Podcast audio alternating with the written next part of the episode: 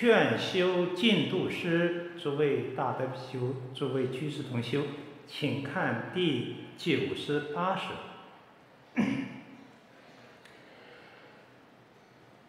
岁尽时穷，最可愁。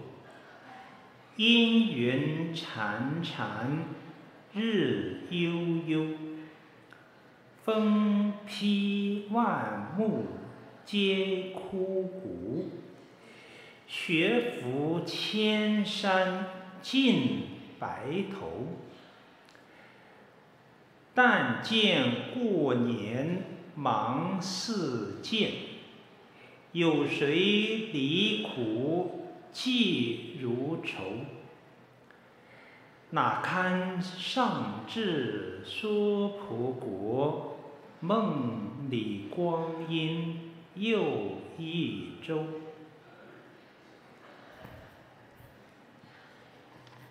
好，这首诗给出的题目是《梦里光阴》。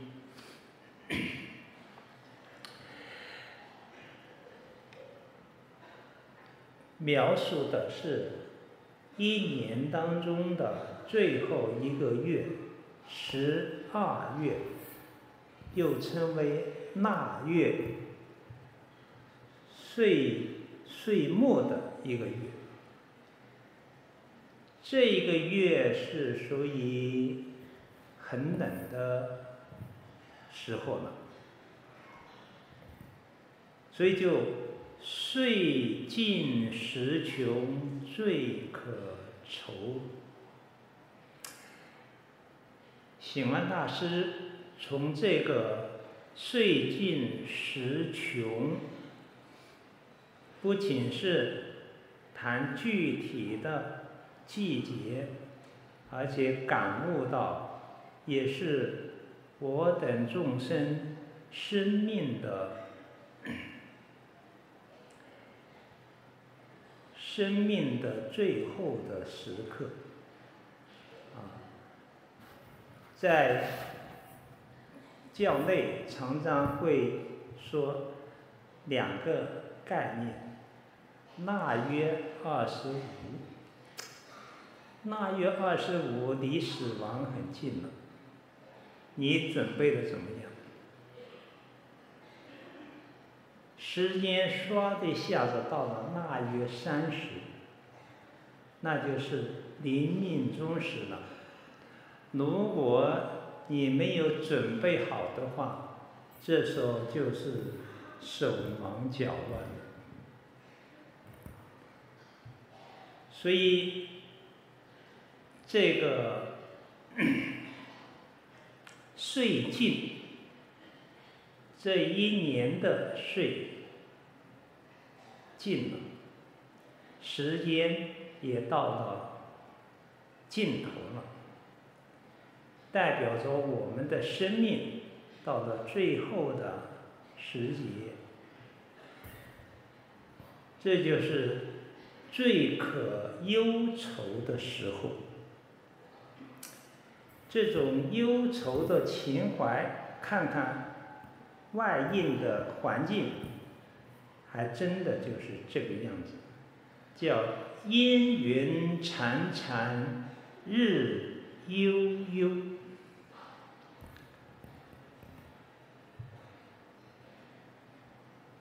数九寒天了，常常是阴脉阴气很重。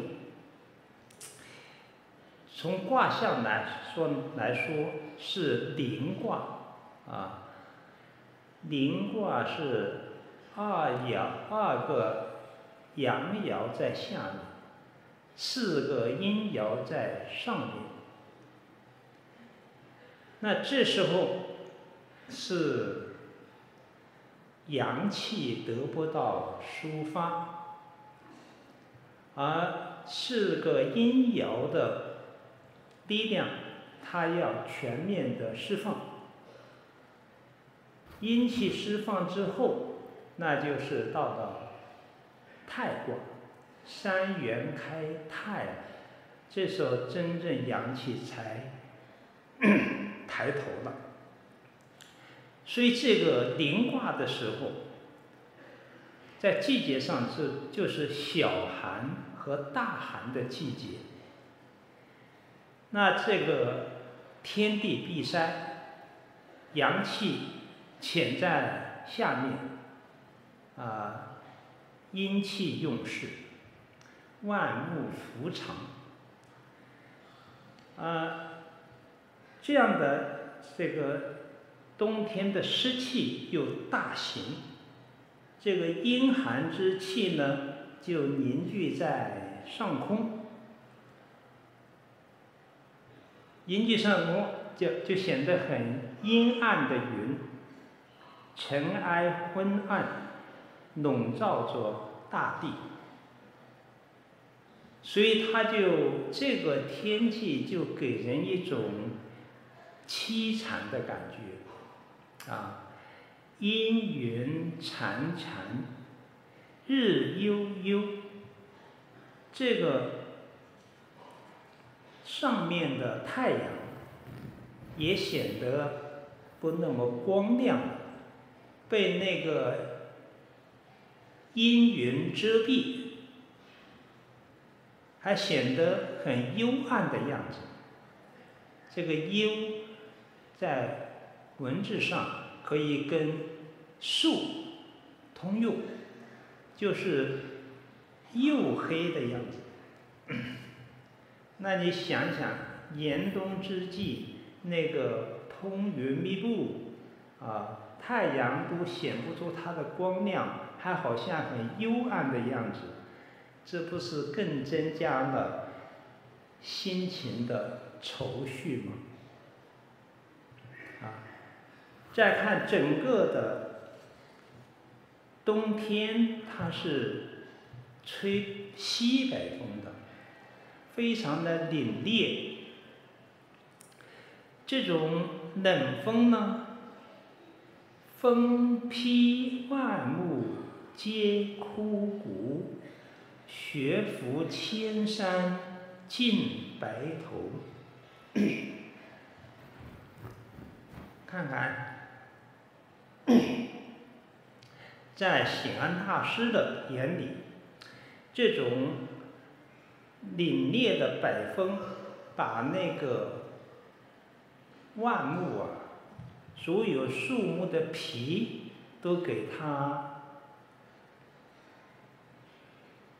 剥掉，那树皮剥落之后，那那个树干就很里面的树就像枯骨一样的竖在那个地方，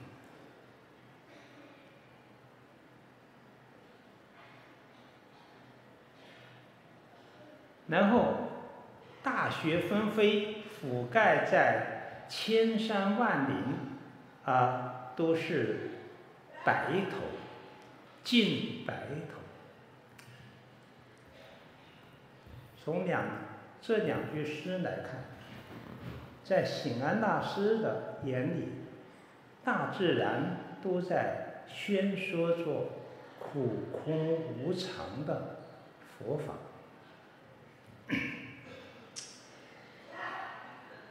这个枯骨，在九响观里面就有关白骨的这一关。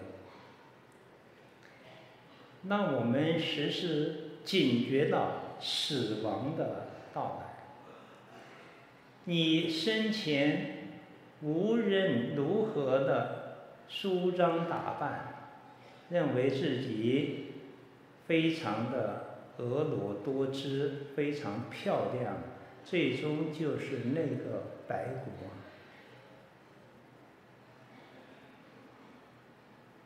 啊！那这个面对着这个枯骨，第一感觉到生命的无常的紧迫；第二，当你知道一切的生命都是这样的白骨的时候，你的贪欲的心会降服下来。啊，这是大自然跟我们讲，风把那个树木表面上很很庄严的树皮剥落之后，就是枯骨。啊，大雪覆盖的春天，可能这个山是郁郁青绿的山，到了冬天，大雪覆盖，都是白头。头发全都白了，衰老，衰老就是面皱发白啊，脸上的皱纹越来越多了，头发越来越白了，牙齿也掉得差不多了，啊。肌肉全都松弛了，啊，走路颤颤巍巍了，啊，看到人想不起叫什么名字了。你想想衰老的苦啊，我们每个人都要经历啊，所以我们。不要把自己打扮得很年轻，很很怎么样？其实我们要面对衰老和死亡，才能够增进我们的道性，出离的心。好，大自然跟我们说出了这么深邃的生命的佛法，但世间人呢？却看不懂了，都忙于世俗的生活。这就是“但见过年忙似箭，有谁离苦积如愁”。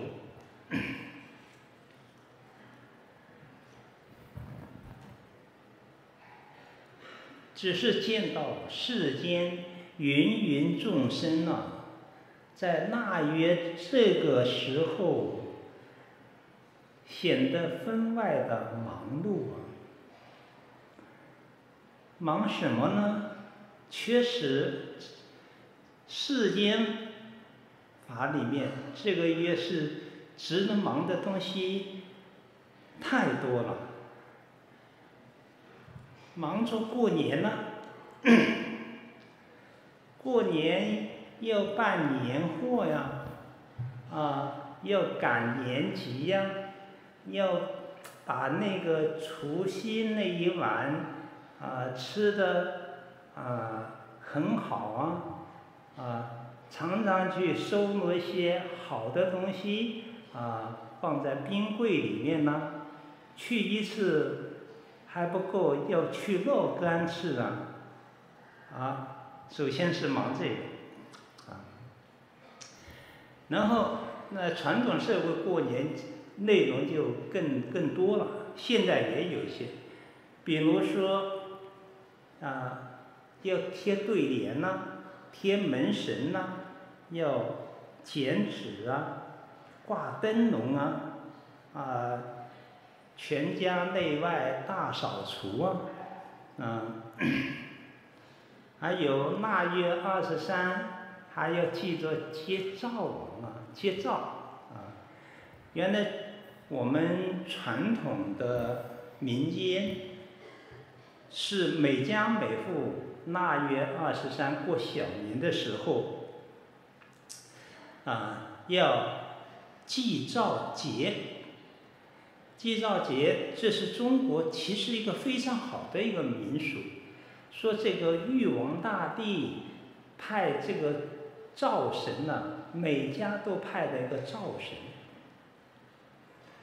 然后腊月二十三的时候，灶神就要到天上去向去汇报工作，啊，汇报这一家的善恶业的情况。那对于这个家庭来说，这个可要重视啊。啊，所以他们啊会给这个灶王啊、灶神啊，提供很精美的饮食，啊，甚至呢，呃，给他糖果，还把糖果抹抹在他的口口嘴唇上，啊，希望上天讲话讲甜一点，讲好一点，啊，再到除夕三十又请赵王回来。这个风俗现在寺院还有，我们农历二十三会送灶，啊，大年三十会接灶，可能在民间看得少，但可能潮州一带，包括东南亚的华人，都还延续着这样的一个风俗。这个有这个风俗，我想是很好，他有敬畏感。他不敢乱来，他知道人在做，天在看，还有天天有个监督的人在你家里啊，每年到上天去汇报啊，所以这个这个家里呢，对赵王不能轻慢啊，常常会啊，这个请一张赵王的这个呃供起赵王的画供起来。还有一个对联，啊，对联，上天言好事，你到天上说说我家好好的事情，啊，回归，啊，回宫，啊，带吉祥，啊，这个横批是一家之主，啊，你是我家里的主人，啊，跟他关系搞得。搞好一点啊！好，你看这个过年呐、就有很多很多的事情去忙。你看这里用了一个非常形象的“ 忙似箭”，中国的文字表达的非常形象。这个箭射出去，第一，它的速度很快；第二，它不会中间停下来，一定是箭的力量用尽了，这个箭才会掉下来。或者你指向的这个箭就是敌啊，这个靶心很有目标感。那世间人的。一年到头，或者从生到死，忙忙碌碌，就像这个箭一样，它停不下来了。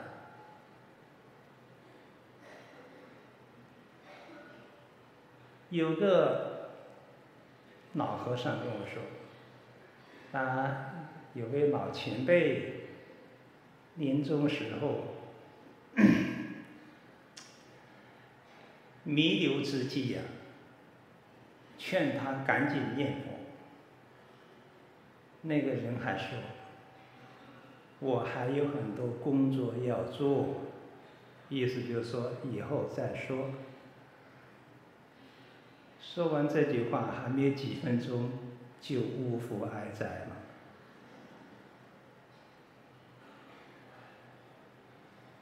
所以。众生的心，他忙这个世间的事情，已经有很大的心理上的势能。你让他停下来，停不下来。所以有句谚语说：“世人尽中，尽从忙中恼啊。谁肯死前万事休啊？”死到临头，他都不甘心了，因为他要办的事情太多了，所以秤砣落东海，到彼始方休。你让他停下来啊，就像秤砣掉在东海，中间他会停下来吗？啊？他一定到了海底，没办法停下来。我等众生一辈子忙忙碌碌啊，就像这个箭啊，直到咽气的时候，没办法忙了，跑不动了，这口气也上不来了，他不得不停下来。但是还有很多没有完成的事情，只有死不瞑目啊。这就是众生啊，在轮回的过程当中啊，他更多忙什么呀？很多都是为妻啊子女去忙啊，一辈子为妻啊子女做奴才呀，哪有一个为自己的生命的解脱去忙的？都是为难。好。说到前面去，有谁离苦即如仇？滔天之下都是为过年去忙，这过年在这里是一个象征，就是为世俗生活的五欲的享乐去忙，而且忙得像箭一样。有哪个为了离开生死轮回的苦？去采取行动呢？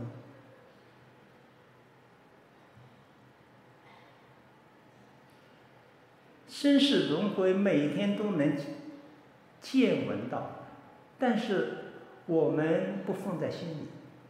世间的妻儿子女、功名利禄、五欲的享乐更重要。所以无量劫以来，我们就升起不了这个离生死苦的这一念的道心，而且这个道心要到什么程度？急如仇。你对于出离生死的急迫的心，就好像要报杀父之仇一样的心呢。父母被别人杀了，这时候你报仇的心，那是不能一刻的宁静了、安宁了。这个报仇事大呀，不共不共戴天呐，不能一日的同在同一个太阳底下生活的，一定要赶紧报仇。啊这个报仇自古以来，这种积极报仇的例子很多了，啊，著名的是战国的时候，啊，那个勾践报仇啊，啊，用了十二年的卧薪尝胆啊。准备对那个邻国的强大的吴国的最后的一击呀，用十二年的准备呀，你想想，这个勾践是何等的急迫啊！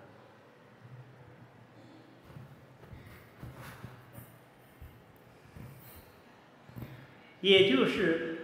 显安大师写这两句诗的时候，是很像那个冬日的天气一样，是非常的忧愁凄惨的，因为没有哪个众生能够觉悟到这一点。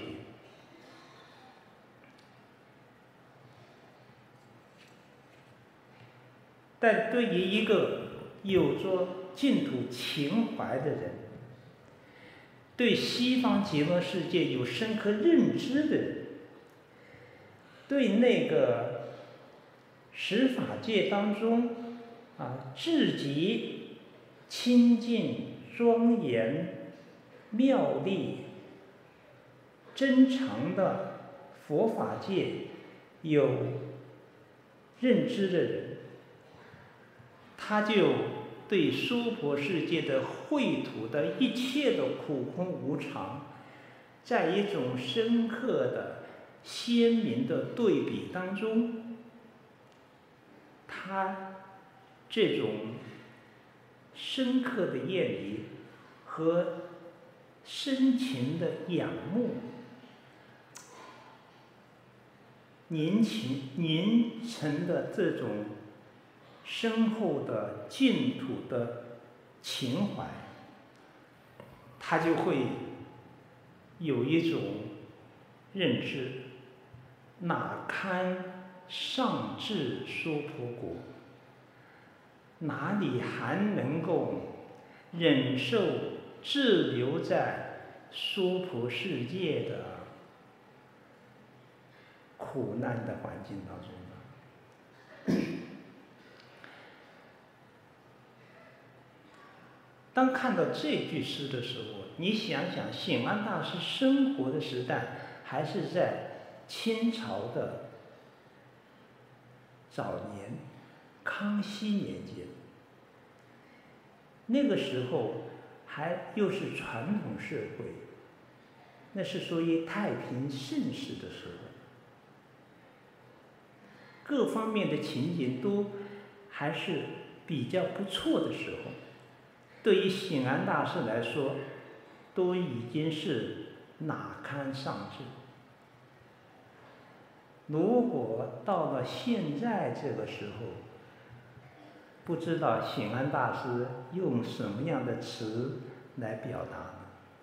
现在的五浊的情状更为加深。但可能我们待久了，麻木了，意识不到这些东西，就好像在一个很染污的环境待久了，他已经习惯了；在天天噪音的环境当中待久了，也习惯了。实际上，都是对我们身心有很大戕害的，是。不堪滞留的，啊，所以感慨哪感慨的是哪堪上至，就是还能够麻木不仁的去忙于世间的事物，而对生死大事一点都不关心，来滞留在娑婆苦难的地方。梦里光阴又一周啊！这个一切的祖师大德关照这个世间都有甚深的般若的空慧，这里又是一个梦啊，就像我们法祖和尚传印长老。也说万法如梦，确实对一个大乘行人来说，如果你对诸法的空性没有信解的话，诸法空性的把握就是用十个比喻：如梦、如幻、如泡、如影。如水中月，如梦中事，啊，如阳焰，如干闥罗尘，啊，就用这这些比喻，这些比喻是从不同的界面、不同的角度来把握这个空性的。所以我们在这个世间，一天十二个时辰，一年十二个月。从生到死，活了一个几十年，最多不超过百年，都是在做梦。所以在这里，在做梦的状态当中，这种光阴的流逝，又一周，一周就是这一年，从前面第一个月的正月的。春王之月，啊，那逐步的春夏秋冬，啊，这一个循环。梦里光阴又一周，过完了腊月，又开始了三元开泰的正月。正月逐步的又慢慢的过到春天、夏天、秋天，又到冬天。冬天又大家又过年忙事件。啊，又进入一个循环，最后忙来忙去，有句话，这个都是忙忙忙碌碌为他人做嫁衣裳，啊，大家想想这句话。一切的学问是为己之学，心性之学。心性之学要信解自己本具不生不灭的佛性，要回到自己的故乡风月、本地家园，这是最高的学问。但由于我们无明暗冥，业障太重。所以，完成这个目标分两步走：先信愿称名，往生到西方极乐世界，在那里圆成自性本具的大乘的佛果，在那里从无明大大梦醒过来，醒过来之后，还要回到娑婆的梦境当中。大度梦中的众生，好，南无阿弥陀佛。